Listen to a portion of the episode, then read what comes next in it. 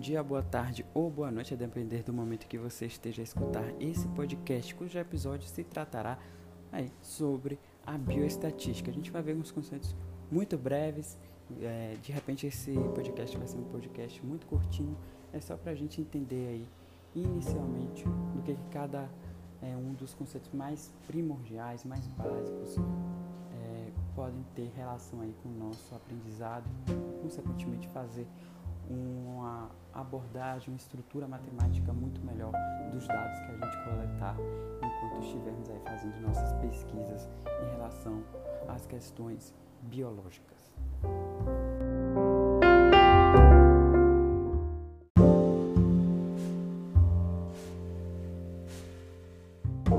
E nós já começamos a tentar entender do, entre os primeiros conceitos de bioestatística né, relacionada à estatística mesmo, sobre frequência e probabilidade. É comum que muitas pessoas confundam as duas coisas como sendo sinônimos, muito embora a gente saiba que isso não é verdade.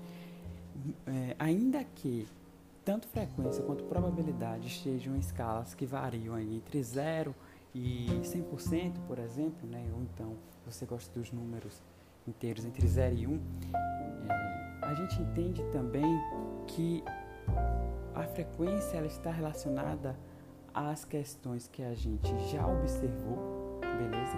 Então, às vezes, por questão de empirismo mesmo, a gente viu como as coisas elas acontecem, como elas acabam ali sendo influenciadas e aí a gente olha para o passado e a gente observa que existe uma frequência. E olhando para o passado a gente vê que um evento ele aconteceu tantas vezes sobre o total de vezes possíveis que isso poderia ter acontecido. Então, a essa questão que se relaciona ao passado a gente entende como frequência.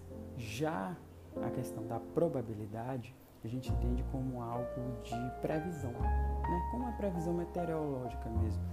É, se você observar aí em seu dispositivo, ou então em seu notebook, você vai perceber que quando pesquisar previsão do tempo de sua cidade, você vai ver as previsões para horários subsequentes ao seu atual, então até em dias posteriores. Então você consegue compreender que ali você vai ter a probabilidade de chuva de não chuva, de fazer é, sol, de como o clima vai estar. Então a isso tudo a gente entende como probabilidade. Mas então você pode se perguntar como estimar uma probabilidade se ela é questão do futuro, eu não tenho bolinha de cristal, etc.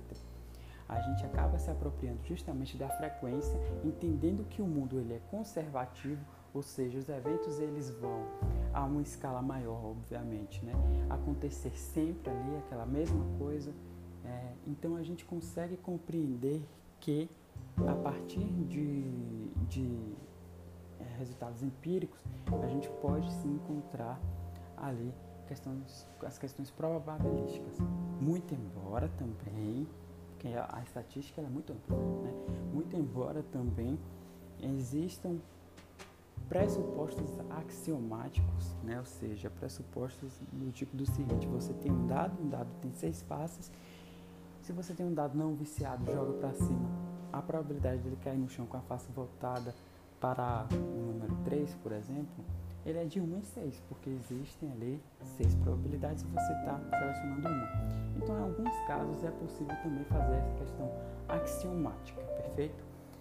Então é isso. Essas são as duas principais características que a gente pode entender, né? A frequência que é relacionada ao passado e a probabilidade que é relacionada à previsão, ou seja, a futuro. Entender também que informação não é igual à questão dos dados.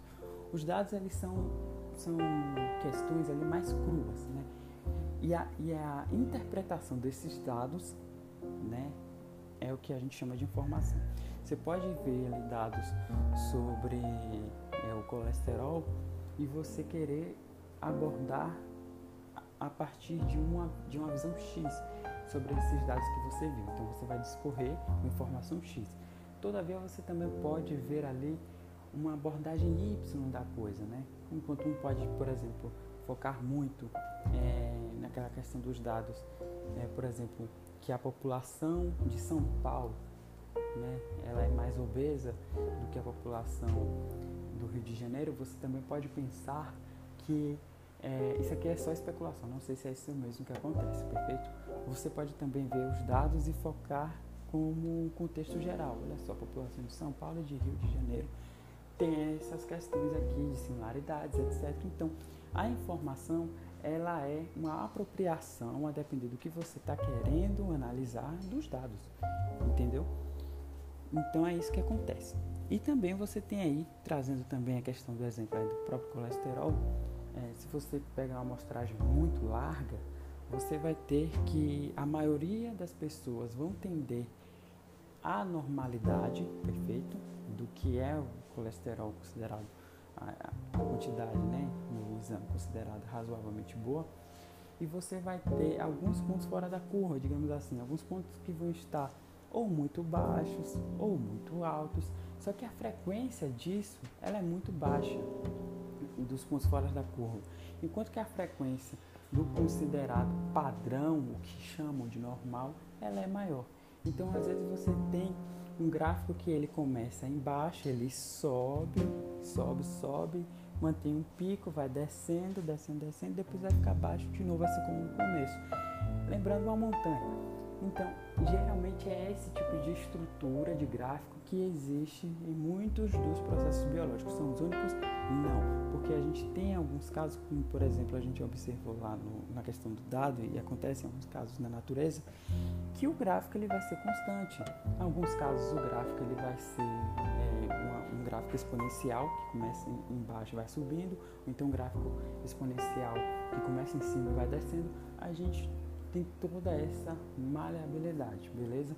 Mas em, no contexto ali do colesterol, como eu quis abordar, geralmente o que acontece é, é aquele gráfico ali com a tendência central a ficar mais no meio ali, quanto maior frequência ali no meio, beleza? Mas enfim, a questão matemática é muito ampla é, e essa abordagem ela foi muito inicial, é só para você ter os primeiros conhecimentos, os primeiros passos sobre isso. No episódio de hoje fica por aqui. Espero que você tenha aproveitado muito bem e a gente se vê em uma próxima. you